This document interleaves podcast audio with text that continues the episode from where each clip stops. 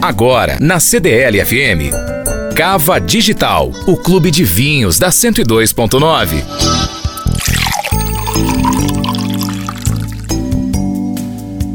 Degustar uma taça de vinho em boa companhia é certamente uma experiência maravilhosa. Mas será mesmo que o vinho faz bem para a saúde? O que se sabe sobre a ação do vinho na saúde é que ele pode prevenir doenças cardiovasculares, diminuir pressão arterial, ajudar a controlar o colesterol e até proteger de alguns tipos de câncer.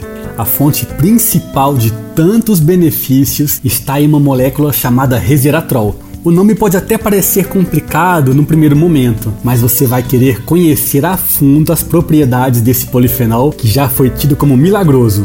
Presente na semente da uva, na pele da uva e nos vinhos tintos, essa substância atua na redução das lipoproteínas de alta densidade, conhecidas como colesterol LDL, e aumenta o colesterol de baixa densidade, HDL impede a formação de placas de gordura nas artérias e vasos sanguíneos e melhora a elasticidade das veias e da circulação. Dessa forma, evita infartos, entupimento das artérias e outras doenças graves relacionadas ao coração.